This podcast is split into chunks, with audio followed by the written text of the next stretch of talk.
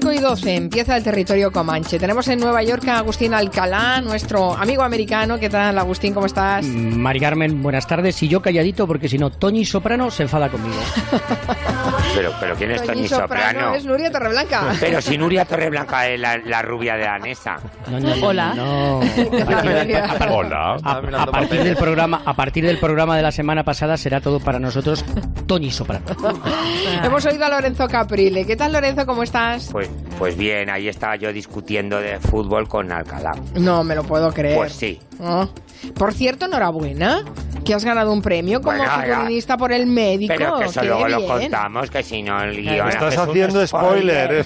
Ay, Haces perdón, un perdón. spoiler, ¿Te Mari han dado dinerito por el premio o solo el reconocimiento? No, hijo, yo estoy, yo, mira, estoy de los premios, de sin dinerito hasta el menos prestigio y más dinerito. Más Eh, panoja. Tú lo suscribes, ¿no? Máximo Pradera, buenas tardes. Sí, yo los premios que gana en mi vida era también sin nada, era solamente el, el honor de ganarlo. Eso, es. Y sobre todo de que no lo gane otro. Exacto. Y Miki Otero, el hombre tranquilo, ¿qué tal? ¿Cómo estás? Tranquilísimo estás. The Quiet Man. Hombre, todavía no habías abierto la boca, o sea, es más tranquilo imposible. Bueno, estamos en tiempo de pactos políticos y algunos partidos han tenido que pactar hasta con el diablo para acceder al poder en ayuntamientos y comunidades autónomas. Y vamos a empezar con Máximo Pradera porque nos trae una serie de pactos musicales con el diablo que, vamos, no me pierdo esta playlist. Cuando Bueno. quieras, Máximo. Bueno, el más conocido de todos los eh, pactistas con el diablo es Nicolò Paganini, que, bueno, si ponemos el... que Quintanilla suelte el, el No es fragmento musical... Quintanilla. Hoy está Es- Fran Villar, ¿eh? Pero bueno, confianza, con confianza. Vale. Mira, este es Paganini, ¿no? Este es Paganini, pero esto está extraído de una película y vamos a escuchar eh, en un momento dado los gritos de las fans cuando Paganini se acerca desde su- por la fila de butacas, sube al escenario y va pasando a un metro de los espectadores. Ahí están los gritos de las chicas. Eso ocurría realmente. O sea, Paganini eran los Beatles a finales del 18, principios del 19. Era una cosa increíble lo que despertaba este hombre, ¿no? Y parece ser que la- el pacto con el diablo no lo selló él, que le vino ya dado de cuna. Eh, o por los padres, porque cuando tenía cinco años a la madre se le apareció, claro, te- estamos en, en el 18 todavía, ¿no? Fin- eh, principios del 19. Eh, se le aparece en sueños Satanás y le dice, tu hijo que tiene cinco años ahora va a ser el mayor virtuoso mundial del violín. Entonces lo habló con su marido y dice, pues nada, no vamos a contrariar al maligno, no, no vaya a ser que se cabre. Y entonces lo pusieron a estudiar hasta que le sangraban las manos. Afortunadamente resultó que el tipo tenía, el niño tenía un talento descomunal. El eh, profesor que le pusieron, que era también un virtuoso de la época, Alessandro Rolla, muy amigo de Caprile, Sí, sí. eh, dijo, mira, yo no tengo De una- su edad, de su edad. Pues claro que sí, perdona, ¿qué pasa? Le dijo, yo no tengo nada que enseñarte, pequeño Nicolò, eh, sigue tu carrera. Y entonces se convirtió en un, en, en un museo. Además, él cultivaba la apariencia diabólica porque veía que desde el punto de vista del marketing le daba resultado, eh, es decir, que, que- que vendía, digamos, lo satánico. Claro, estamos en una época... Ahora eh, sigue vendiendo lo satánico ah, también. sí, ha ¿eh? vuelto. Bueno, va, Bueno, va por olas. estuvo ahí. Va por olas. Pues, pues, Estuvo muy de moda en la época de Black Sabbath y de Led Zeppelin y toda esta época. Que ponían los discos al revés y salía Satán. salía un mensaje que parecía la de Caprile. Claro que sí. A ver, hablando de... ¿Y dónde está Julia, eh? ¿Dónde está Julia? Me han dado un premio por el médico. está en Las Palmas, Julia, ¿verdad? Que volviendo, sí. está claro, volviendo sí, volviendo, volviendo, claro. Bueno, ¿Qué? ¿Sospechas? Yo no digo nada. El siguiente en El establecer siguiente. pactos diabólicos eh, del que vamos a hablar es Jimmy Page, el guitarrista de Led Zeppelin.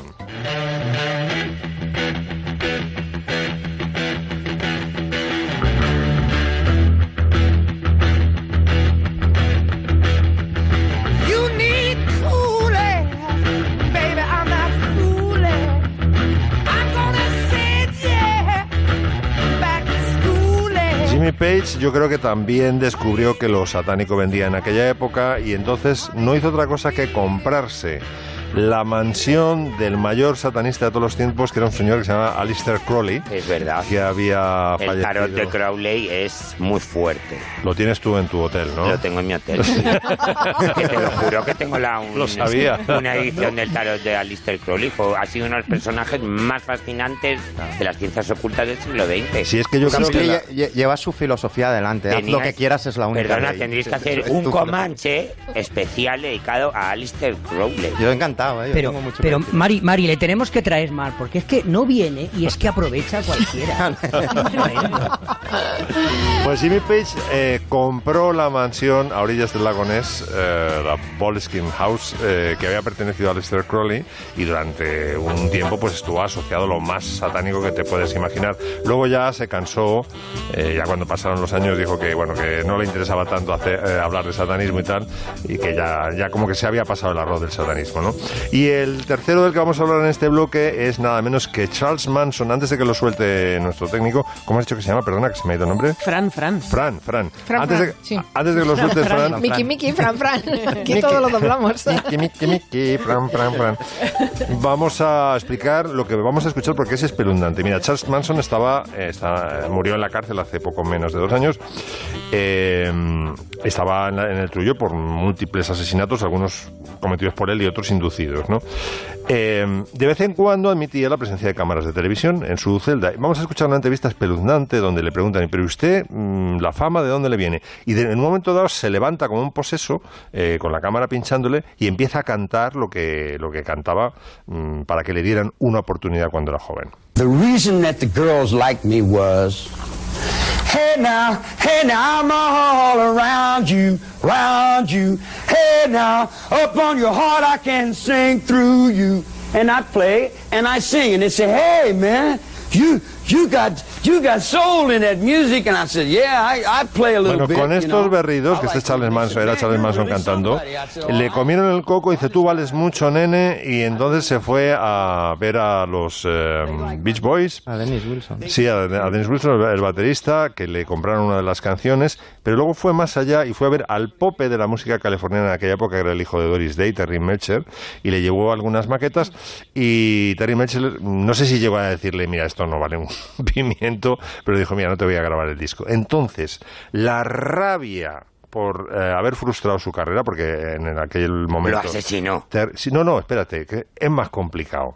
Terry Melcher vivía en una casa mm, en, en, en California, en Beverly Hills, me parece que estaba en, eh, Cielo Drive, se llamaba la calle donde estaba la, la casa de... Le gustaba de- mucho ese barrio, esta gente. ¿eh? Sí, sí, el, el paseo del cielo. Entonces, él creía, Charles Manson y, su, y la familia Manson, creía que seguía viviendo ahí, pero mm, de alguna forma Doris Day había tenido como una, una corazonada de madre y dijo, mira, estás relacionándote con gente muy rara, mejor pírate de esa casa y vente a vivir conmigo o vente a, a otra casa. Y se piró y alquiló la casa a los Polanski, a, a Roman Polanski y a, y a Sharon Tate. Y es mira lo donde que hubo pasó. el, el Y entonces, pasó. Cuando y- entran los sicarios de Manson a esa casa, piensan que Terry Melcher está todavía viviendo ahí. No se lo encuentran, entran en una especie de rabia satánica y se cargan a cinco personas, seis y contamos el feto de ocho meses y medio que hay que estar ya, vamos, mm, vamos, enfermo del todo para con, con- con- vi- viendo una barriga de ese tamaño proceder contra la madre. Vamos, es un, un- un asesinato espeluznante. Mari Carmen, déjame hacer tres comentarios de texto sobre mis compañeros. La primera, de lo que ha tocado, ha sonado con Máximo de Paganini, hay unas variaciones para piano de Rachmaninoff que son maravillosas. Fantástica, sí, señor. La segunda, Alistair Crowley estaba como un tren. ¿Qué dices, Gabriel? ¿En serio? ¿Lo estás diciendo? Serio? te lo juro, Voy a buscarlo en Google. Súper atractivo. No hace falta... Un no- chalao que- le gustaba el alpinismo y iba con trajes de tweet. y en plan sí, a- no, no, es, es que de verdad que, que le tendríamos que dedicar un, un Comanche, que fue un personajazo. Y la tercera, sobre todo esto tan alucinante que está contando Máximo, trata la última película de Tarantino, Exacto. presentada en Cannes, que ha sido masacrada por la crítica, dicho sea ¿Qué de paso. Bueno, los que queráis ver el aspecto de Aleister Crowley es el segundo por la izquierda de la cubierta de Sgt. Pepper. Sí. Está entre un hindú y Mae West. Y dicen que en la de en Ese los es Eagles de Hotel California también está. Y Máximo también, el Charles Manson y las suyas eh, pusieron eh, la mansión de Sharon Tate y, y Roman, en- escribían eh, Helter Skelter, el título de la canción de los Beatles, eh, por ahí, no sé si con sangre, creo. Con sangre, con sangre. Pusieron Helter Skelter porque Manson pensaba que era una canción que le había impulsado a hacer una especie de revolución satánica en todo el mundo. Esta canción heavy que hizo Paul McCartney, efectivamente, y es la canción que terminó de volver loco porque ya venía loco de De serie. casa ya, ya venía. Solo un último apunte, Max. Creo que Jimmy Page ahora es vecino de Robin Williams. Robin Williams. Y Robbie, Robbie, Ro- Robbie Williams, Robbie el Williams, músico, sí. sí. y creo que tienen unos conflictos, si no me equivoco, Jimmy Page, y son conflictos vecinales terribles Es por que- quiero hacer obra, no te dejo. Tengo... Bueno, es que Williams Bueno, es- pero es que es un ufólogo, pasa- le, le gustan los Claro, ovnis, hombre. Sí, los por eso ovnis, que el pues pacto con el diablo se le ha girado en Claro, contra. imagínate que te Así aterriza un ovni en el jardín. Claro, para además que es la barbacoa. Es por una verja en el jardín, es por una verja en el jardín. No, él hace barbacoas y los aliens vienen, huele ver que alimenta. Claro, esas cosas. Me encanta que, eh, hablando a este nivel cultural, estemos rebajados a hablar de las barbacoas de los vecinos. Es increíble. Está bien, está bien. Toque de humanidad que tiene todo el mundo. El martes pasado se cumplieron 40 años de la desaparición de John Wayne. No queremos dejar pasar la efeméride. Y murió, sí, el 11 de junio del 79. John Wayne fue uno de esos actores que representan una época que nos parecía lejana hace años, pero es que en tiempos de Trump y de Bolsonaro y de Vox quizá ya no Vuelve el hombre. lejos, ¿no? Sí. Claro. Una presencia física importante, su carrera ligada a John Ford es la que marca un poco su trayectoria. Eh, tuvo un Oscar por valor de ley, un Oscar que se considera más honorífico por toda su carrera que por esa película en concreto. Y que más que apoyó la caza de brujas, el macartismo, es que era un perla. John Wayne defendió la posición de Estados Unidos en la guerra de Vietnam. Mm, muchas cosas buenas de su vida personal o por lo menos de su ideología tampoco se pueden decir. Pero lo mejor es que escuchemos sus interpretaciones, por ejemplo, en esta joya de John Ford llamada El hombre que mató a Liberty Balance. Balance no logró hacerte huir. ¿Qué te pasa ahora, amigo? ¿Tu conciencia? ¿Acaso no es una carga matar a un hombre y luego querer construir una vida sobre esta muerte? Hablas demasiado. Piensas demasiado. Además, tú no mataste a Liberty Balance. Tipo Ese- duro, ¿eh? El tipo duro era John Wayne y el otro era James Stewart, nada menos. El cine, bueno, pues el modelo de tipo duro encarnado por John Wayne tuvo homenajes años más tarde a esta carrera, gran carrera, a esa presencia cinematográfica, ¿no? Por ejemplo, en la película, no sé si recordáis León, el profesional, el personaje Sí. de Jean Reno, eh, o Renault, Reno. Renault hacía, hacía una imitación perfecta de los andares de John Wayne, que es antológica esa, esa imitación. En la chaqueta Que andaba, metálica... andaba así porque tenía un problema en la cadera, ¿no? Sí, sí, sí, pero fue una de las ma- más imitadas eh, maneras sí, de sí, andar sí. de la historia del cine, ¿no? Eh, en la chaqueta metálica también hay una alusión directa a John Wayne en el guion. Escuchemos. ¿Quién ha dicho eso? ¿Quién coño lo ha dicho? ¿Dónde está ese comunista de mierda? La maricona soplapollas que acaba de firmar su sentencia de muerte. Bueno, estaba era antes, este, la alusión era un poco antes, decía, ¿eres tú John Wayne? ¿Eres tú John Wayne o lo soy yo? Decía Mm, la frase. Que esa frase de guion precisamente inspiró una de las mejores canciones del rock español.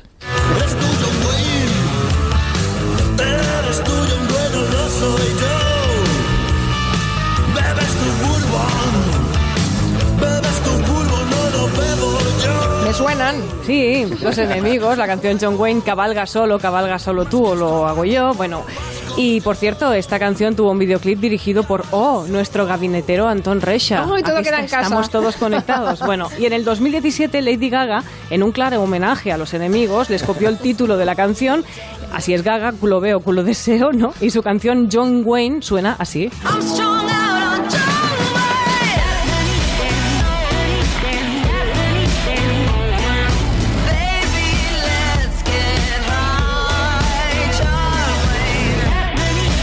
Icono, John Wayne, autor de la frase Yo no actúo, yo reacciono. Buenísimo. Eh, Lo de reacción le iba bien, ¿eh? Sí, era muy reaccionario. Sí. Oye, rubia danesa, la verdad es que eh, él llegó a España como John Wayne, porque todos nuestros padres Wayne, John Wayne, Wayne, Wayne. John Wayne. Pero hay que decir unas cosas, algunas de las películas del oeste que él hace son, mm, son monumentos, ¿eh? Sí, la diligencia. La diligencia. Esa imagen en la que aparece en la diligencia, que aparece en medio de la polvareda y está manejando como si fuera una mayorette la, la, la escopeta, me parece fantástica, claro. Hablaste, de, hablaste de la diligencia hace poco, Nuria. Sí, porque se cumplieron 80, 80 años, de- años. De, la película, sí, sí. Ya decía yo que esto lo había dicho yo también. Me estoy repitiendo a mí misma, esto es grave. John Que por lo visto venía, eh, alguna vez había venido a Barcelona y iba a un restaurante que está aquí, que se llama Los Caracoles, aquí en el Raval. A Los Y- Caracoles iba John Juro, Wayne, sí, ¿pero sí, qué me y dices, cerraba el garito y se ponía a cantar y No tal. me lo puedo creer, sí. Sí, sí, sí, sí. Pero bueno, Y ¿Cuál, nosotros cuál es sin vuestra, saberlo. vuestra peli favorita de John Wayne? ¿Cuál es? Los comancheros. Centauros, quizá, ¿no? La mía es El Dorado con... eh, El dorado está muy bien, sí. Centauros y la diligencia, ¿eh? Estamos Ay, ahí. ay. Ay, Montes de Luna cruzando. recitaba Y el hombre que mató a, a, a Liberty Balance. Bueno, sí. Liberty Balance. A mí me gustó mucho en la que, la, la- ¿cómo era? La del irlandés, que era un boxeador irlandés. Ah, el hombre tranquilo, El hombre tranquilo. esa, esa, Que ella esa me es- encanta. preciosa. Ella es Como Mickey, el hombre tranquilo. Maureen, Maureen O'Hara. Está, muy mal en, está muy mal en el de la en el de eh, Normandía que hemos visto ahora todos de nuevo por las celebraciones el eh, The Longest Day el, el día más largo ahí está mal Pero, a ver, en esa película, ¿quién está bien? es que sí es verdad Tienes toda la razón. Pues ya está. Bueno, Miki, hombre, tranquilo. Mm, Nos va a plantear esta tarde una idea muy interesante, eh, aunque también puede resultar muy perversa, que, y que parte de una moda. Sería algo así como el homeless chic, ¿no? O sea, el Sí. pobre, los pobretones chic. Viene, viene de muy lejos esto, tiene como muchos años, el lo que pasa es que... pobre. El pijipobre... Pero si eso ya lo inventó Chanel. Hace mucho, hace mucho. Voy a hacer un recorrido Chanel, histórico. Mira, hombre. Caprile, este tema lo vi hace semanas y le dije a Nuria, yo no lo voy a hacer hasta que esté Hasta que la no venga voz de Caprile. autoridad, es decir, hasta que esté Caprile. Y lo he ido aguantando, Sí, ¿vale? sí. Porque hay una excusa de auto- de autoridad, pero ya hace semanas. Y la, la cosa empieza con unas bambas, con unas zapatillas, con unas zapas de, de deporte. Seguro que Nuria lo hacía esto, ¿sabes? Cuando tenías estas Converse All Star estas eh, zapatillas como de tela con la punta blanca de Sí. goma delante y le pedías a alguien que te pisara esas Es zapatillas. que tan blancas para- da, un poco de rabia. ¿eh? Daba como grimita Sí, tenerlas tan blancas. Y querías que envejecieran, ¿no? Pues algo así, algo así, pero a lo bestia, es lo que ha hecho eh, Gucci. Gucci hace un par de un par de meses anunció como un modelo de bambas. El modelo de, de sneakers de bambas está subiendo cada año, pero al 10%, cada vez ingresan más, ¿no? Y Gucci no se había metido aún en serio en este, en este negocio hasta que, hasta que hizo públicas sus, sus bambas Screener, se llaman Screener, que son básicamente, yo qué sé, como si tuvieras unas J. Hyber de los 80, hubieras hecho un trialdón, salido ocho noches de fiesta y las hubieras abandonado en un desván sin limpiarlas y las rescataras ahora, eh, Sí, en plan sí. cápsula del tiempo. Eso es eh, las Screener de Gucci. Son unas bambas como de, de piel y tal. Creo que vamos a poner la foto en Twitter. Están absolutamente gastadas, como marronosas, medio, medio rotas. Como... Un sucio como de humedad. ¿no? Sí, o sea, miras la foto y te huelen mal ya de entrada. O sea, que- y te valen 5.000 dólares ¿Ves que estamos hablando de que las más baratas de esta línea que, que ha hecho Gucci, las más baratas son 690 ¿No dólares, pero hay más, hay, hay otras que, que valen 1200, las de caña alta, o sea, las así como de baloncesto para hombre, valen casi 800 y se están vendiendo. La gente está vendiendo básicamente lo que podrían hacer con un poco de tiempo o comprándolas de segunda mano, las están comprando a unos precios eh, alucinantes, que, pero de verdad, vamos, ya veréis la foto. casi da vergüenza este postureo a lo pobre, ¿no? Pues sí, pero Es- eso es- ya, da- a ver, eso empezó con María Antonieta, ¿eh? Sí, em- empieza mucho atrás. Esa ¿Ah, es sí? la, la mirada Hombre, histórica que, que, que Jugando a quería. las pastoras en el Petit Trianon, pues es que es, el- Se lo customizaba mismo. la ropa, María Es Antonieta. lo mismo. Viene, viene de muy lejos, sí, Se sí. construyó el Petit Trianon y al lado la granjita, con en la- las casitas para los aldeanos falsos, para los animalitos, y se ponía ella a ordeñar las vacas y a recoger los huevos, vestida de pastorcita. pues Claro. es que- Bueno, y viene también Caprile Pues es de, lo la, mismo. de la cosa del carnaval, ¿no? Cuando se juntaban clases altas y clases más bajas y se vestían todos iguales. No sé, es algo que realmente viene, viene de O lejos. sea, lo de jugar a ser pobre, pero con mucho dinero, pues eso es, es muy, es muy antiguo. Pero yo no sé si estás de acuerdo que como así recientemente la colección así de como de pasarela que lo que lo instauró más es la de John Galliano para Dior, que fue en el año 2000, Sí. creo, ¿no? que hubo una manifestación de los ¿cómo, cómo- los cómo se llaman en francés los clochards no no Clochard son los vagabundos. Los Sí. vagabundos, sí, sí, es que sí. es, es donde se acuñó. porque parecía que les estaba pues Bueno, como tomando el los pelo. hombres. Claro, es que lo que hizo es decir que había tenido la idea de la, de la colección eh, haciendo footing, es que la imagen es John Galliano haciendo footing por el, Por el Sena, Sena. y viendo a los mendigos dijo, ostras, qué monos van, pero ¿no? es que el padre de todos nosotros que es el señor Charles Frederick Worth su mayor creación que fue el polisón es decir la idea de recoger las faldas por detrás que es la silueta típica de la segunda mitad del 19 él dijo que la cogió paseando por las riberas del Sena, como John Galliano haciendo footing, y viendo a las lavanderas que se recogían las faldas por detrás para no manchárselas cuando lavaban la ropa. Claro. Pues por eso te digo, si es que todo. Es una cosa como del corte y Tú, tal. Lo tú que pasa habrás es que... estudiado diseño en Nueva York, ¿no?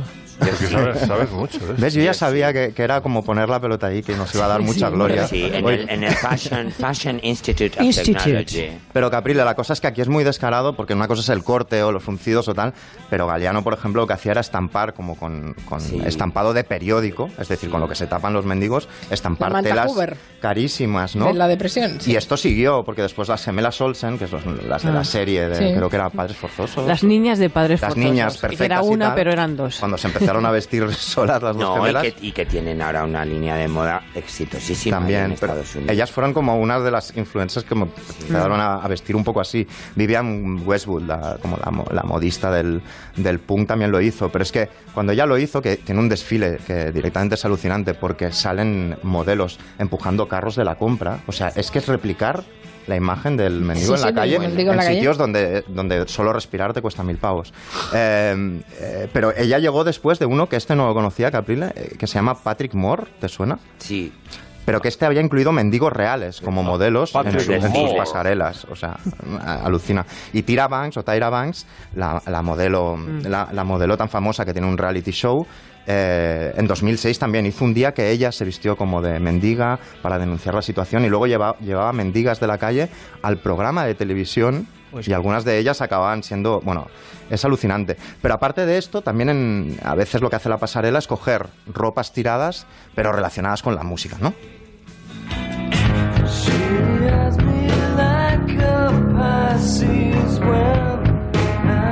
Estos son Nirvana, ¿no? Y Marc Jacobs, una, ahora ha hecho como una, bueno, hace unos meses hizo como un rescate de una colección que hizo en el año 93 inspirada en el grunge, ¿no? En las ropas que llevan, pues eso, eh, Nirvana, Sí, por ejemplo. pero que el grunge nació un poco así también.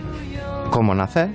Pues era este movimiento así extraño del que, que luego lo lideró Marc Jacobs, pues de pues esta ropa va pseudo usada y combinaciones Exacto. extrañas y Claro. mm, pues eso, pues cosas muy Claro, lo que pasa es de la que calle, no sé yo, La- la nunca idea- entendí muy bien lo que era. el Bueno, la grunge, idea del, del, bueno. del grunge era como desafiar la cosa de la rockstar con mucho dinero, muy lujosa, y Ujú. precisamente ir vestido como con lo que pillaban, ¿no? Con camisas de franela de cuadros de 10 dólares. ¿no? Quitarse la ostentación de encima. ¿no? quitarse la ostentación Ya, que, ten- pero que acarreaba el rock. Y entonces lo que hizo Marc Jacobs es coger esta idea que era anti, anti-ostentación y llevarla a la pasarela y, Y entonces las fabricar- camisas... fabricar con- esas camisas de 10 por- dólares por- exacto. y venderlas por, por 3.000. tres- por- sí, eh, la, la básica era como, como 300, ¿no?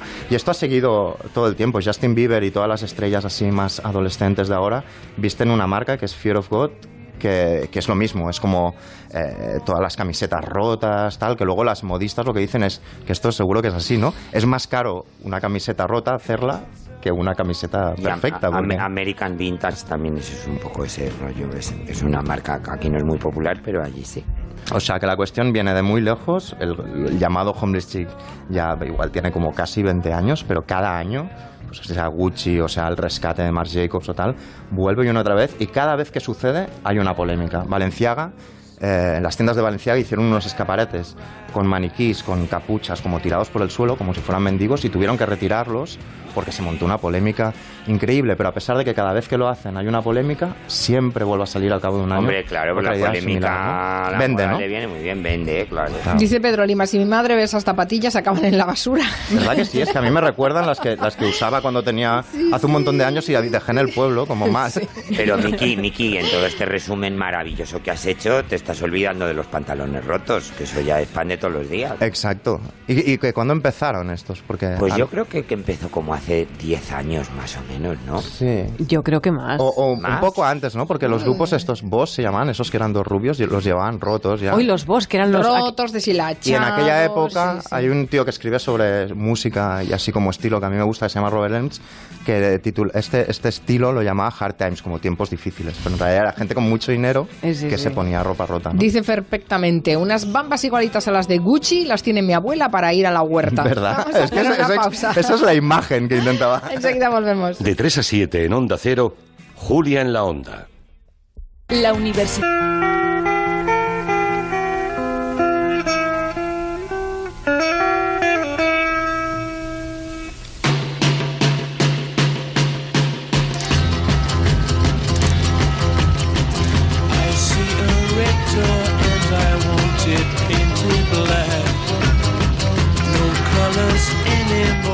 Agustín ¿te gusta esta música para que nos hables de que el negro se impone en los meses de verano? Yo, como te puedes imaginar, igual que, igual que el Mickey, pues eh, he decidido esperar a que viniera Caprile, Claro, nuestro claro, claro. experto, Joder, para hablar verdad, de eh, que- pero cómo... Claro, si es que no vienen que nunca. Le hacen el Comanche a medida No, Caprile. sí, bueno, sí, pero sí. ¿qué es esto? Qué Claro. No Te veo, te veo a ti más en el Prado que en San Sebastián de los Reyes. Oye, ¿qué pasa con lo del Prado? Pero no, que te veo más en el Prado que en San Pues Sebastián sí, de los pues Reyes. ¿a porque mm, me pidieron hacer una cosa para el bicentenario del Prado y, y está Que muy bonito.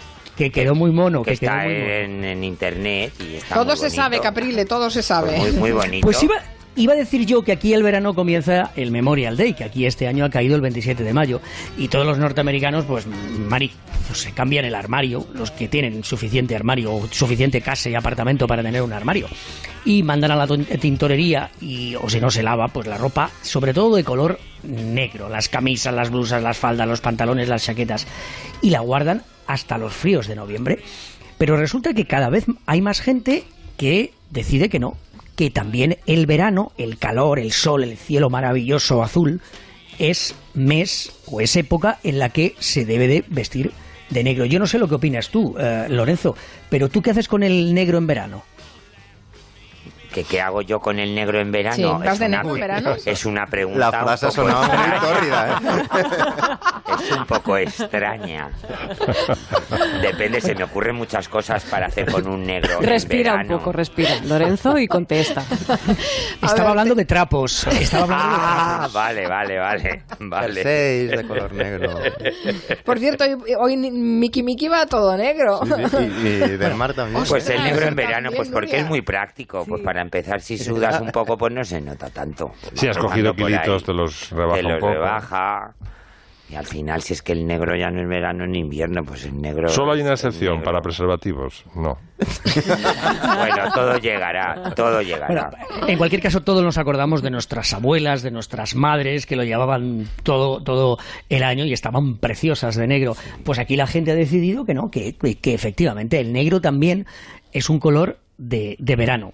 Eh, a competencia o con- com- compitiendo muy estrechamente con el blanco y con los colores más eh, de los crema y otros colores que son habituales en la primavera. Pero es que esa es la paleta ya del, del, del vestir occidental, Agustín. Pues el- el- el- los ocres, los cremas, el blanco, el negro y El el, azul. azul. marino y ya está. Pero Punto. eh, eh, es cierto que Es durante así. el verano, pues durante el verano no se ve a mucha gente eh, de, de negro, pues ahora empieza a verse pues en los vestidos, en las camisas, en las sandalias, en las pamelas, en los bolsos de paja y por supuesto en las gafas. Y Caprilín, que está enamorado del, del negro, mm, del color negro me refiero, eh, yo creo que tienes muchísima razón. Yo, por ejemplo, mm, me pongo zapatos negros en el verano y eso sí que mm, desde luego que lo utilizo siempre durante todo el año pero especialmente en el, en el, en el verano. El color negro para los zapatos y para las gafas por ejemplo. Hombre, es más habitual ponerse zapatos negros en verano que ponerse zapatos blancos en invierno, por ejemplo. Eso, la- las editoriales de moda, como tienen siempre que intelectualizar un poco las cosas más total, pues dirán que es la, la influencia de la cultura mediterránea. Vuelta, No, pero ha habido- vuelta ha habido a la- algunas- Y en, vuelta a la vida y en concreto de lo ibicenco. de lo ibicenco, los pueblos, los pueblos griegos. La no pero ha habido varias ha habido varias de las firmas esas importantes que tú Mira Dolce y. Gabbana, Dolce y Gabbana ¿Qué? hecho del negro, pues su y, bandera y- y- institucional. y- y la que estábamos hablando antes, Chanel ha hecho una presentación de, de moda para este verano Todo con el negro. negro como protagonista. ¿eh? Bueno, pero la- el gran responsable de que el negro se convirtiera en el gran color de la moda de todos los días fue precisamente Coco Chanel.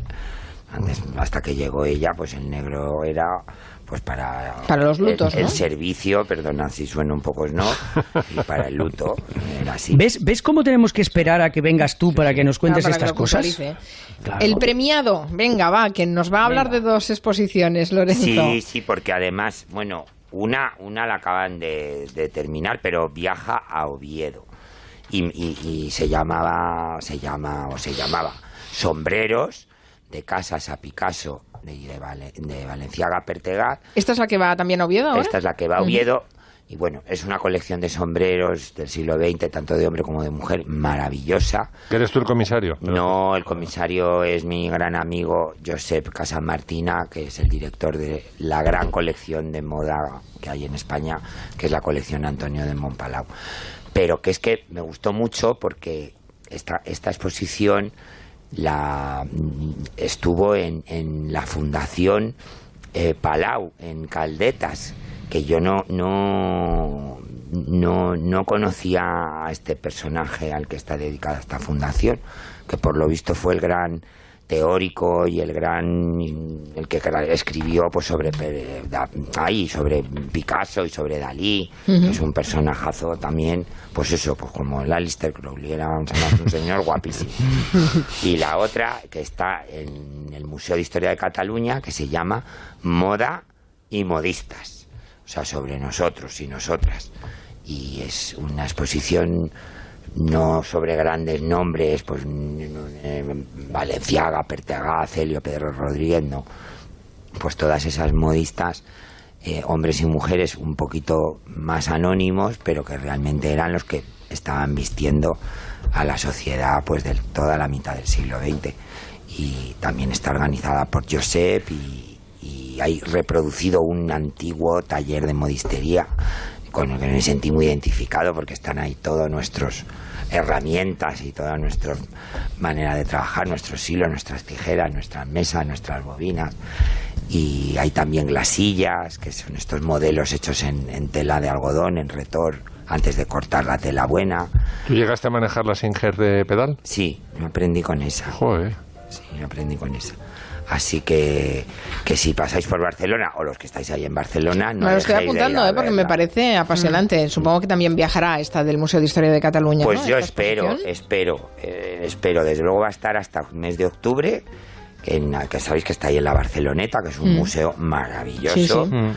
Y en cambio esta de Chapeau, la de, la de los sombreros, si Dios quiere, viaja a Oviedo también después del verano.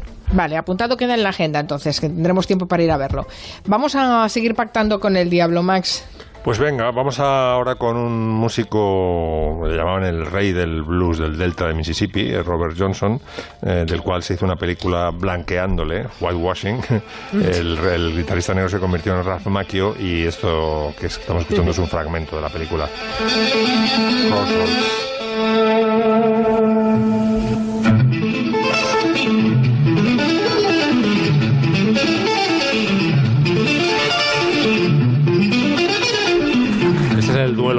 Con Steve Vai, que es un, eh, un guitarrista de verdad. Bueno, Robert Johnson era. El, el- todo el misterio de Robert Johnson, que eh, sabéis que forma parte del Club de los 27, porque. Murió también con 27. Murió con 27 años. Todo el misterio es que era un guitarrista bastante malejo del montón, por decirlo de alguna forma. Entonces desaparece misteriosamente como a un año, año y medio.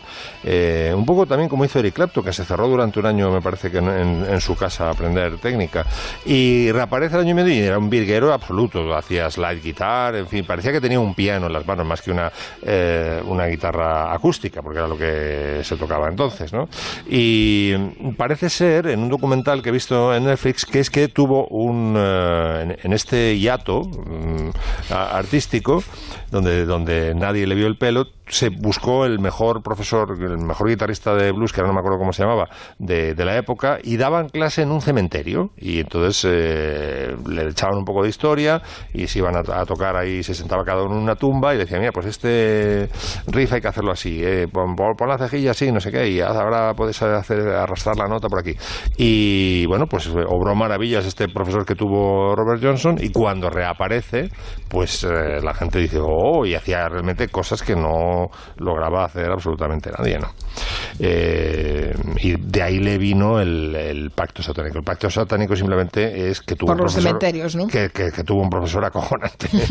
Pero no se encontró nunca con el diablo en un cruce de caminos, entonces. Parece ser que, que no, aunque a mí me gusta más la versión de, de Crossroads, No, pero sí, que hubo el momento cruce de caminos. De hecho, está como. El, el cruce está como anunciado, aún existe y está como apuntado, ¿no? Creo que están eh, en la ruta 49 con la 61. Sí, ahí dicen que efectivamente se le apareció Satanás que le, él, él iba con una guitarra y entonces le, se la entregó a, a Lucifer. y Lucifer se la devolvió con una cuerda más. Porque la, lo- la sonanta, querida Nuria, la sonanta de Robert Johnson tenía siete cuerdas, que es algo muy inusual en una, una guitarra acústica y no te digo española. Bueno, española llegó Yepes hasta ponerle 12. diez- diez- diez cuerdas. ¿Eh, ¿Diez o- Ah, yo pensaba que eran 12, fíjate. No, do- que do- el 12 era do- eléctrica. 12 dobladas, 12 Vale. dobladas, Ah. pero cada una con su personalidad, eh, o sea, afinada de una forma diferente. Eh, lo más que se ha llegado son, yo creo que es la guitarra de 10 cuerdas de Yepes. Bueno, y los siguientes satánicos son eh, Beatles y Rolling Stones. Beatles, Pero esos no son satánicos.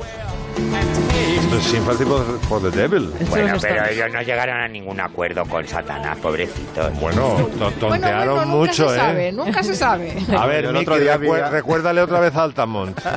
Claro, claro.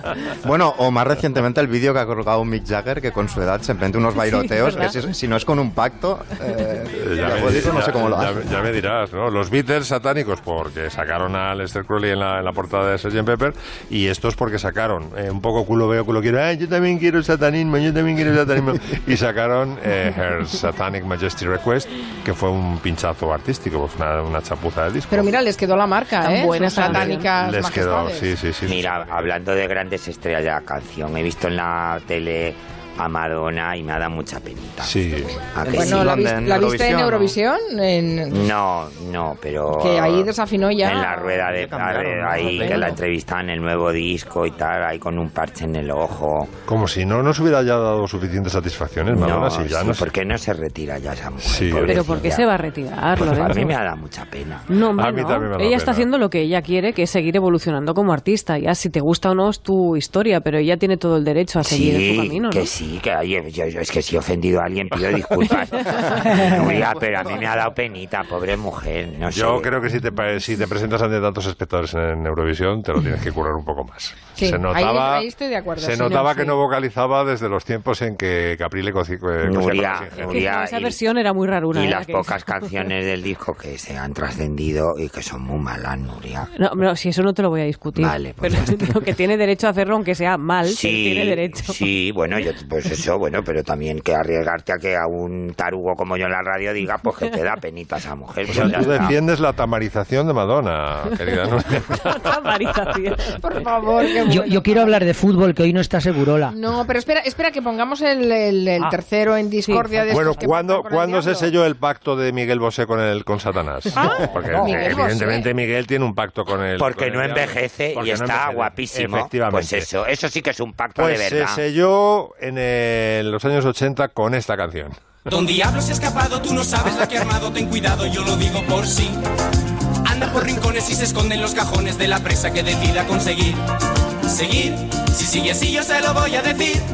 Que te cante ay mi niña como gozo cuando guiñas Yo quisiera darte un beso chiquitín con un swing por aquí por allí Un beso chiquitín con un swing Bueno, es de mi adolescencia esta Don canción. Diablo es el documento donde Claro. estampó con sangre su firma para obtener, como dice Caprile, la eterna juventud. Los otros pactos te los imaginas con bourbon, con drogas, esto con ganchitos, con, con Sí. Mirinda, Y con con mirinda. Foie gras la mina. brinda- brindando con mirinda. Oh, foie gras la mina, por Mira, favor. Todo esto es envidia cochina, porque Miguel sigue siendo un hombre guapísimo. Mucho más guapo que todos vosotros. ¿Qué querías Mucho más que decir? al Styler. que Ole. Agustín, ¿qué querías contar de fútbol, ya que no estás seguro? La, que Yo sepas que quería, aquí cel- futboleros yo quería hay pocos más, ¿eh? yo quería celebrar yo quería celebrar uno de los mejores partidos que he visto esta temporada del Real Madrid pocos solamente eh, recuerdo uno eh, del Liverpool contra cierto equipo eh, blaugrana eh, que fue Sí, que fue la, la ronda siguiente de haber caído, Eh, eh, para que me sitúe, sí, la ronda después de haber caído el Madrid, ¿no? Fue- pero quisiera celebrar el grandísimo partido Déjale, que va a decir una cosa preciosa. Déjale. Que jugó la selección española de fútbol eh, femenino contra Alemania. Se puede perder en el fútbol porque se puede perder, efectivamente, perdieron por un ligero error, pero jugaron un partido absolutamente maravillosa, maravilloso. El lunes vuelven contra China. Si ganan y si todo se cumple, es casi seguro que se crucen contra las feísimas, porque son las Ugly Americans, con las americanas, las campeonas del mundo, que metieron 13 goles a las pobrecitas tailandesas llorando y celebrando como si hubieran ganado el Mundial. y hay que prestar mucha atención a estas jugadoras porque son magníficas, juegan muy bien al fútbol y además se disfruta mucho viéndolas. Yo creo que el fútbol femenino en España ha dado un paso tremendo y merece mucho la Hombre, pena. el otro día fueron eh, seguirlas. 60.000 eh, a, a verlas jugar en el Wanda Y, Metropolitano. y voy a decir una cosa, igual políticamente incorrecta. Y hablan en la tele fenomenal. Mejor que los Es hombres. Mejor que sus compañeros masculinos. Sí, la- eh, En oye, la tele hablan fenomenal. A mí me gusta más el tenis de chicas, por ejemplo, porque duran más los puntos, porque no sacan al- con la fuerza que sacan los... y hay menos seises y menos eh, menos fuerza. Y, y entonces hay más, más, Más picardía, más, sí, más- más- más- más- dura más el punto, más, más, más táctica, ¿no? Pues precisamente hoy hemos contado en la mesa de redacción eh, toda una, una campaña para conseguir que el trofeo del Mundial trofeo. Femenino tenga el mismo valor que el del masculino. Es que es muy Vale, fuerte, ¿eh? Es que es menos, cinco ¿no? veces menos, Sí, sí. es muy fuerte. Bueno, y lo que Y cobran además hay otra ellas, no- que no, son- no cinco, sino 20 veces menos también. Al- es que... Además hay algo maravilloso, el trofeo Carranza, que para los que ya tenemos Sí, una cierta edad, trofeo Ramón Carranza. Claro, como Caprile, siempre ha sido uno Yo de no los sé de lo que estás el- hablando. uno de los grandes del vera- uno de los grandes del verano va a jugarse con mujeres, con equipos femeninos. Eso es una cosa Pues absolutamente claro que sí. ¿Y por qué no se iba a jugar con equipos de porque siempre, porque siempre ha sido de hombres. Bueno, pues, pues no siempre pillan, ya ¿no? no, siempre hasta que deja de serlo. Digo, Agustín, que allí en, en Estados Unidos es muy potente, ¿no? El fútbol femenino. Es decir, Sí, el, fútbol femenino es muy potente. Estas mujeres americanas, las ugly Americans, eh, han- pe- pelean porque realmente se las reconozca, porque se quejan de que los jugadores de fútbol masculino son muy malos y ellas son campeonas del mundo y ganan muchísimo menos que ellos. Eh, pero yo creo que el otro día, Miki, cuando ganaron 13-0 y celebraron y humillaron a las jugado- jugadoras tailandesas, que es el primer mundial que juegan y donde en Tailandia no hay, no hay, no hay fútbol, yo creo que cometieron un gravísimo error humillándolas porque es lo que no tienes que enseñar nunca a, a un jugador de fútbol, masculino o femenino, eso no importa. El jugar y, y humillar y celebrar 13 Pues goles. anda que Ya, cuando hijo, pero es marcamos 12 que, a Malta, es mira que que sí, no lo claro, es que claro. 13, 13-0 Ahora, que... ahora vamos a pedir que ellas sean mucho más No, sencillas, no, mucho no, más no, no, empáticas que ellos. Eso, no, eso fue distinto, Mari Carmen. Nosotros necesitábamos Ah, no. esos goles, esos goles para pasar al- 12 al, al- al necesitábamos, mundial. 12. Sí. Para, para pasar al mundial, efectivamente. Sí que Eh, estábamos estas no, mal. estas lo hicieron de, de una forma un poco humillante, me parece a mí. Bueno, pues vamos a, eh, vamos a cerrar el Comanche, pero es que nos quedan unos segundos Oh. para llegar a las noticias. No, hay me- costumbre, no estamos acostumbrados muy- a que nos sobren se nos tres segundos. se me ha hecho muy con 20 corto. segundos. Es que Esto. Se me ¿Qué ha hacemos con ponerme tanto en la tiempo? puerta del sol de Mecano. Pues nada, que yo, pues celebrar. Gracias, Agustín, De Mecano hablaremos un día. Lorenzo, Oye, sí gracias. celebrar que al musical El Médico nos han dado cinco premios Entre en la gala, sí. eh, los premios del teatro Muy musical. bien, Cinco premios. Es un musical estupendo. Por eso estoy yo con esta voz roca.